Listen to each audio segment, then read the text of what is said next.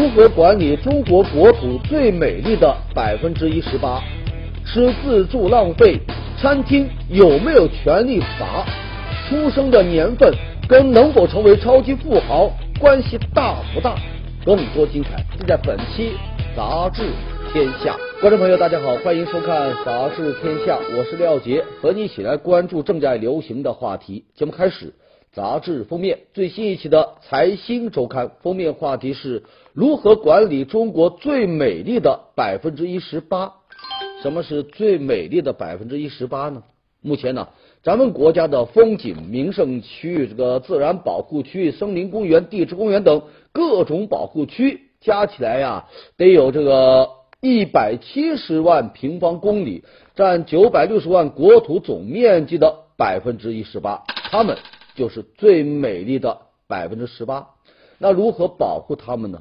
从今年起啊，咱们开始要试点国家公园制度。一百多年前，美国呢创立了一个国家公园的概念，它的功能就是保护风景这个资源、自然资源、历史资源、野生动物资源。哎，在保证子孙后代能够欣赏的前提下，提供当代人欣赏的机会。目前。咱们的各种保护区域，那管理呢是比较混乱的啊，环保部啊、国土部啊、水利部啊、旅游局啊、林业局啊等十几个部委，还有呢各级地方政府都有管理权，彼此制度不同，而且呢都是重发展轻保护。那更具争议的是，保护区的范围常常因为开发建设的需要被擅自变更。你比如哈。这个山东的黄河三角洲国家级自然保护区，它的核心区呢就多次改变，为啥呀？为了开发油田。北京的小海坨松山这个自然保护区，二零二二年的冬奥会要在这呢建场地，按照规定那是不能建的，那怎么办呢？简单，调整一下保护区的范围，不就 OK 了吗？调整之后，冬奥会的高山滑雪比赛场地就不在它保护区的范围了，不违规啊。前几年有一些这个风景区，它也借用国家公园的概念，改名叫某某国家公园。不过呢，大多都是徒有虚名，它不是为了更好的保护，而是呢为了增加收入啊。你比如黑龙江的汤旺河国家公园，那成立的当年，这门票收入呢？就是前一年的三倍，还有啊，云南的普达措国家公园改名之前一年收入才五六百万，改名之后呢，涨到了两个亿。这么一来，那其他地方一看就眼红啊，国家公园仿佛就成了门票的金字招牌。于是呢，纷纷设立国家公园。到现在呀，都已经有十几个地方啊自称咱是这个国家公园。对此呢？专家就表示啊，你把风景区改个名字，并不是真正的国家公园，那顶多算是挂羊头卖狗肉啊。那这一回真正要试点这个国家公园制度了，那效果如何呢？咱呢，拭目以待。要我说，要保护最美丽的百分之一十八，就需要斩断利益的纠葛，拿出百分之一百的决心来。好，接下来还是这一期的财新周刊文章标题：能致癌的肉该怎么吃啊？前不久，世界卫生组织下属的国际癌症研究机构啊，他发布了一个报告，说这个吃肉啊有风险，红肉呢是可能致癌，应该限制它来吃啊。还有加工肉呢，则是确定致癌，应该避免吃。所谓红肉，就是指。哺乳动物的肉啊，像猪肉啊、牛肉啊、羊肉啊。所谓这个加工肉呢，则是通过腌制、还有这个烟熏、发酵等方式处理过的肉。你像腊肉啊、香肠啊、热狗啊等等。吃肉可能致癌，这么一份报告，那就引发了热议啊。有人就说，吃肉也致癌，真是吓死宝宝喽。有吃货更是感叹，听到这么个消息，人生都。昏暗了，不过别急哈，有人给您呢带来了阳光，谁呢？世界肉类协会啊，他就站出来为肉辩护啊。第一时间呢，在这个官网上啊来回应说，这么一份报告，它仅仅只代表了二十来位科学家的观点，并不是全世界科学家的共识。言下之意，那就是咱不用信他，该怎么吃还怎么吃。专家就表示，吃肉和这个致癌呀，它并不是一条简单的相关的直线，还要考虑到吃多少、怎么烹饪等等因素。你像这个烧烤，那真是最容易这个产生致癌物质的，你当然就应该尽量少吃。而少吃加工肉类呢，你像什么这个腊肉啊、火腿啊，这早就已经是一个基本的常识了。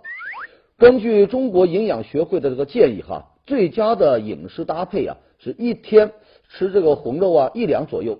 而目前咱中国人的饮食习惯，红肉基本上好像都超量了啊。调查就显示，很多人呐，他一天吃的这个红肉啊，基本都超过二两，超标一倍了。相比之下呢，人们对于鱼虾这样的摄入量呢，又明显不足，特别是儿童。能达到一个推荐值，那也就是一天吃二两鱼虾的儿童啊，统计表明还不到百分之十。因此呢，从营养学来看，咱呢确实应该少吃红肉，多吃白肉啊。其实，在国际癌症研究机构的这个致癌名单上啊，不仅有这个肉，还有另外一种什么呢？就是太阳辐射，太阳晒多了，它也致癌呀。难道你就因此就不出门不晒太阳了？不可能啊！正所谓啊，万物啊皆毒，你喝水过量的都会有水中毒呢。还是那句话，抛开剂量谈毒性，有一点点耍流氓啊！很多人都喜欢吃这个自助餐，不限量啊，让你一次敞开吃个够啊！有人还总结了吃这个自助餐的这个最高境界，那就是扶着墙进去，扶着墙出来啊。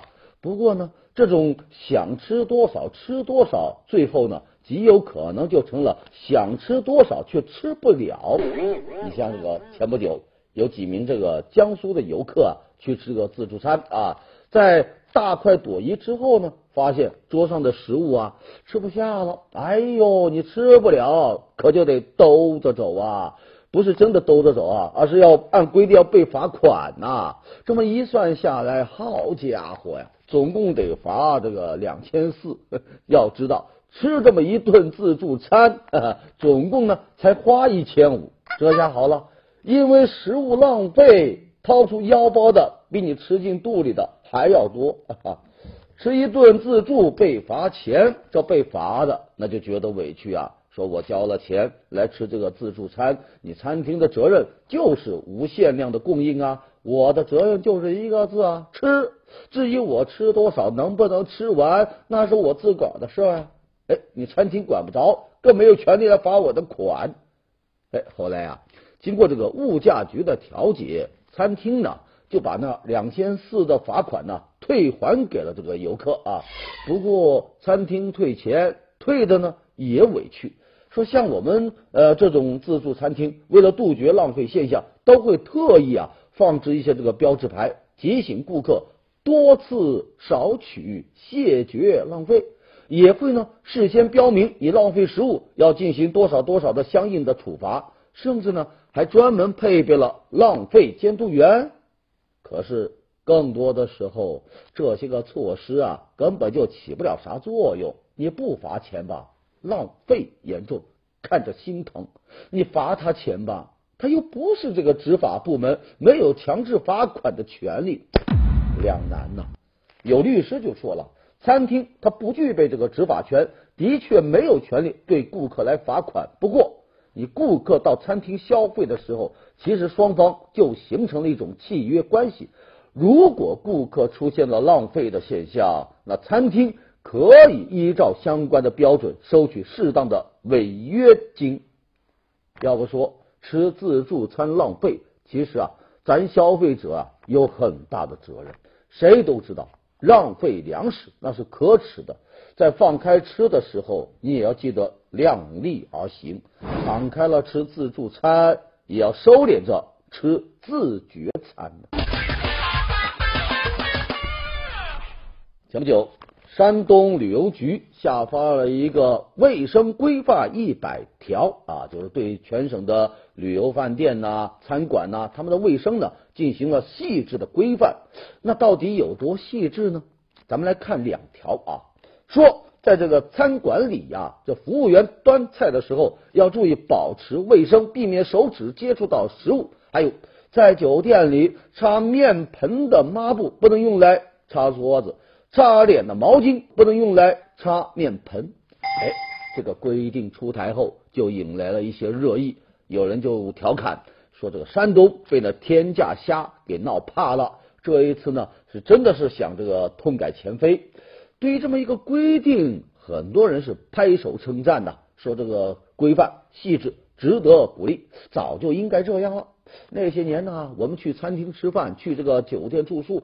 是各种胆战心惊啊！哎呦，他酒店的毛巾咱不敢用啊，生怕他又擦了擦了什么什么马桶啊。呃，还有呢，酒店的饭菜有问题，咱不敢说呀，生怕端上来的菜呀再回到后厨，他动动什么手脚啊。有了这个规范，那就让人放心多了。不过呢，还有一种是担心啊，说这种规定啊，极有可能成为形同虚设。有人就说了。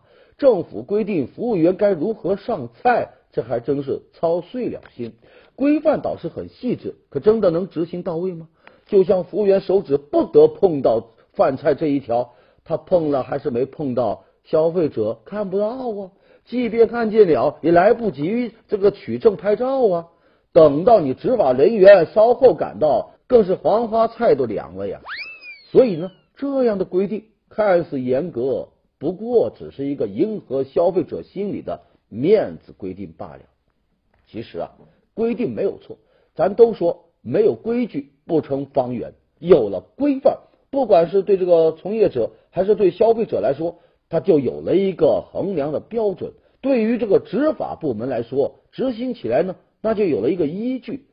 可是啊，光有规范还是远远不够的，重要的呢还是日常的监管。你监管不到位，这规范再怎么细，再怎么操碎心，都无济于事。政府发文规范服务员上菜，要我说，这规范就好比那食材，菜品充足，配料丰富，看就看呢，你有没有掌勺的真功夫，让监管把它配料炒出一道美味来。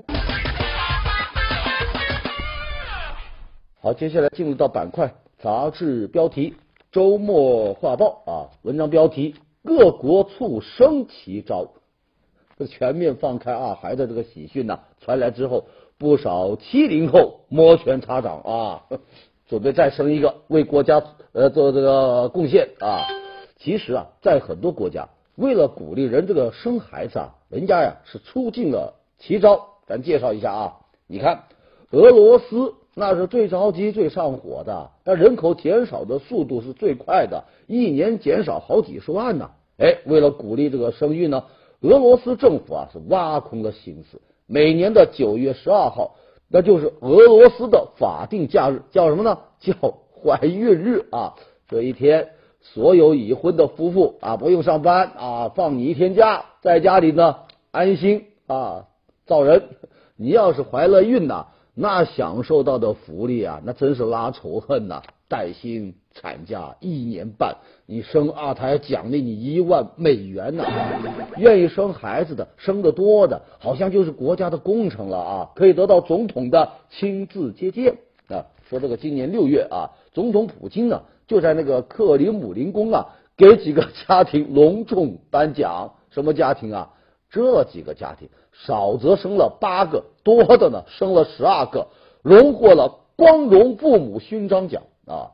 我们再来说一说日本啊，日本为了鼓励生育呢，那更是上升到了法律的层面，人家，出台了一部法律叫《育婴及家庭照料休假法》，里面就规定，但凡家里有三岁以下孩子的，每天上班的时间就给你啊缩短到六个小时，而且呢。免于加班。那日本科学家还发明了一款机器人婴儿，只要抚摸它，它就像真的孩子一样啊，在那嘎嘎嘎笑，还摇手晃脚，特别可爱。他们就希望啊，让一些年轻人能够感受到生儿育儿的乐趣，从而呢都有愿望去生孩子。你看看，为了促使人们多生孩子，不仅政府出奇招，连科学家也会来一来神助攻啊！好，接下来财经杂志啊，文章标题：智能手机进入淘汰季。哎，前不久，深圳一家电子企业啊。倒闭了，就引发了人们的关注。为什么呢？因为它是华为中兴的供应商。今年以来，手机供应链上的这个企业呀，好像已经倒闭了上百来家。这业内人士就说呀，这已经不是单个企业的问题，而可能是整个智能手机行业的危机。你看啊，国产手机的一些明星企业，小米呀、华为啊等等，出货量在下滑，原因就在于。国内市场饱和了，那怎么办呢？啊，纷纷到什么印度啊去开拓市场。你看，今年四月，雷军在印度秀英语啊，着实把大家伙给雷了一下啊。可雷军他不在乎，因为印度粉丝排长队买小米呢。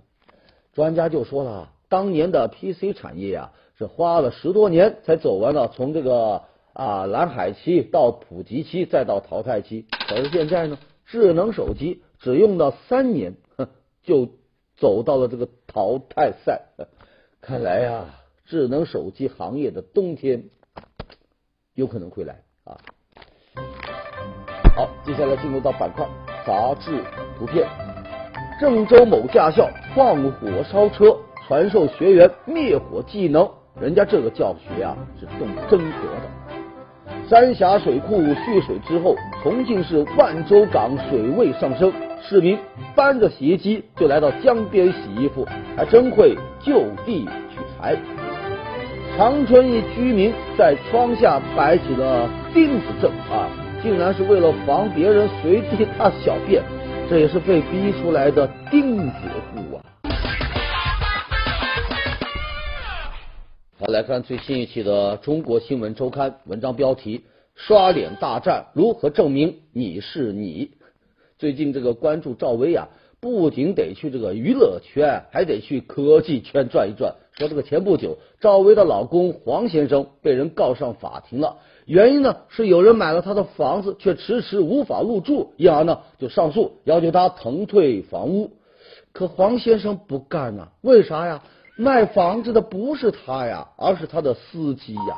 原来是司机。冒充黄先生到这个公证处，通过人脸识别系统，还办理成了这个委托公证的证明，然后呢，委托别人把这老板呢黄老板的房子呢给卖掉了。哎呦，这新闻一出来，人们就感叹呐，这司机到底跟黄老板长得有多像，才能通过那个人脸识别的系统呢？因为公证处的这一套人脸识别系统，人家可是宣称识别率。高过百分之九十八点三。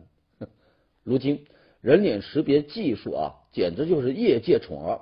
那些测颜值、算年龄的 A P P，那算是小儿科了。很多单位上下班刷脸，哎，用的就是这个。你看前不久，阿里巴巴还推出了刷脸支付功能，人脸好像正成为新时代的网络通行证。然而，黄先生的这条新闻。还是给炙手可热的人脸识别技术浇了一盆凉水呀！那大家伙就有疑问呢：传说中的狂拽炫酷的人脸识别，你到底靠谱不靠谱呢？现如今，很多人脸识别开发团队啊，都说：“哎呀，我的这个这个这个识别率啊，准确率高达百分之九十八、百分之九十九。”还说什么可以通过人体的骨骼来识别人脸。哎呀，各团队研发团队啊，在这个准确率上就开展了一场你追我赶的赛跑。不过呢，有研究人员就说了，这么高的识别率啊，根本是不可能的。人脸识别系统它依托的呢是人脸的一个数据库啊，认证的时候呢，就是将它采集到的人脸的一些特征跟这个数据库里的数据呢进行一个比对，以此来验明正身。有的系统虽然性能很差，但它呢会在测试前事先造一个脸的这个数据库，以保证系统在这个数据库的识别率呢高达百分之九十九。如果在其他情况下使用，比如啊这个数据库规模更大呀，摄像环境更复杂呀，用户认证姿势不那么准确呀，那最好的人脸识别系统，它的准确率呢也只能勉强达到百分之七十五。刷脸大战。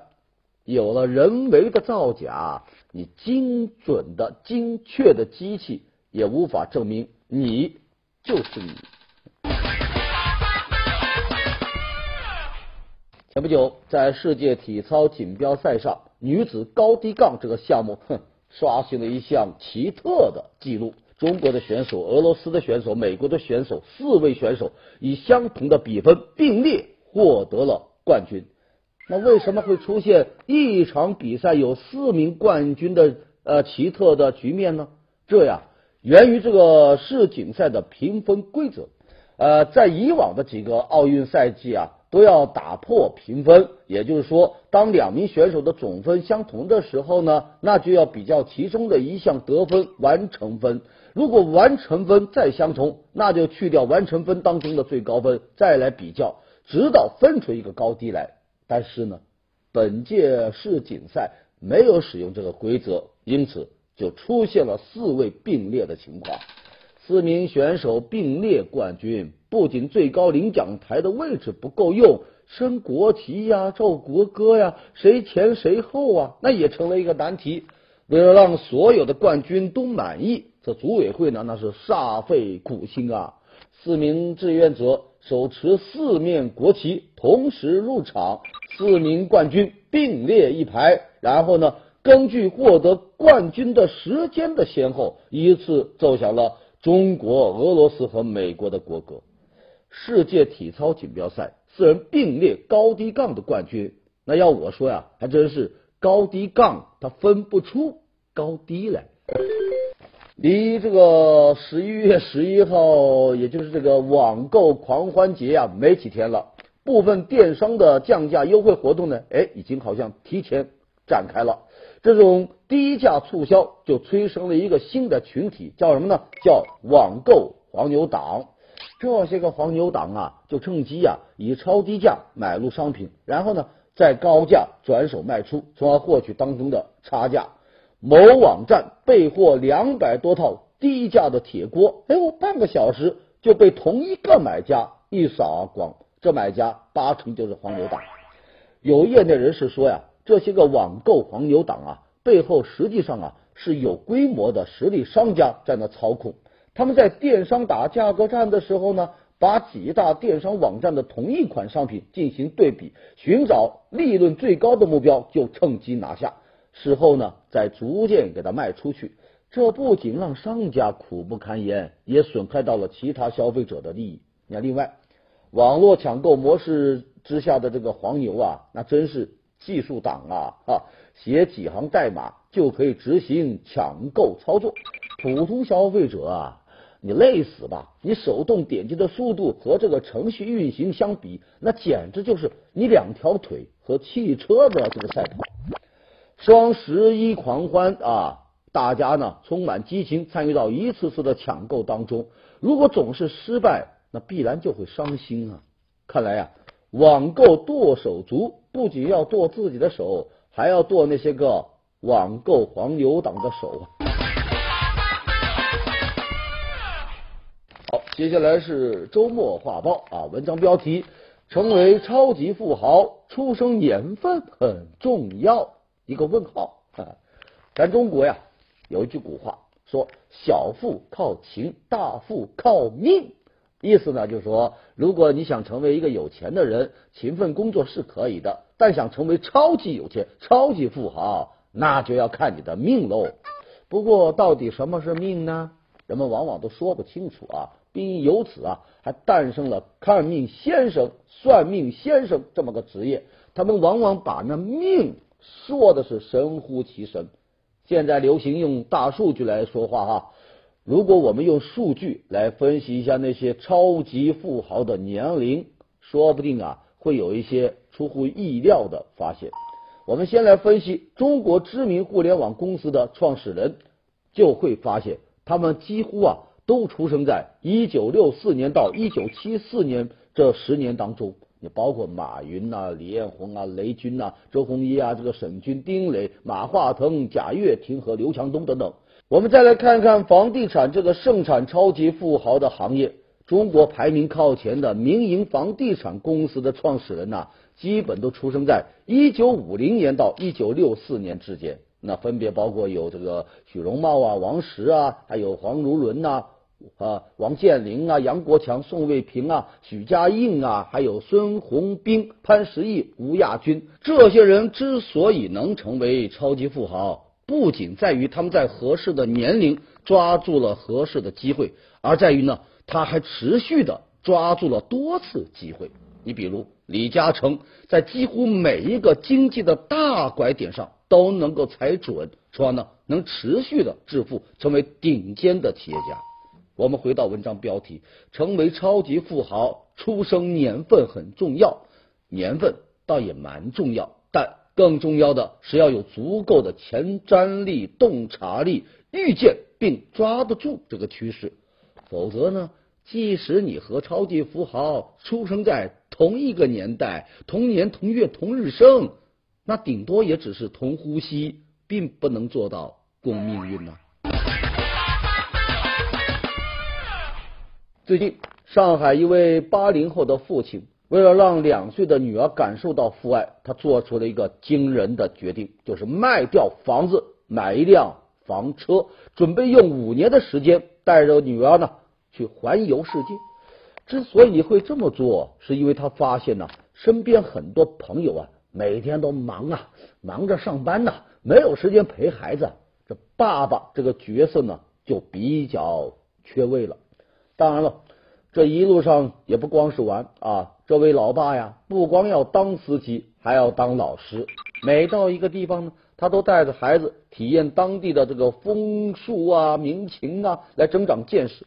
制作自己和女儿一起玩耍的明信片，以女儿的名义呢，写各种祝福的语言，再邮寄给亲朋好友。八零后父亲卖房，带着女儿去环游世界，就让人想起了一篇。曾经在网上走红的小学生的作文，那小朋友啊，在作文里啊是这么写的：我想对爸爸说，再不陪我，我就长大了。看来这位当爹的看到了这作文，并看进去了。是南方人物周刊，我们来介绍瑞词。第一个词：幽灵堵车。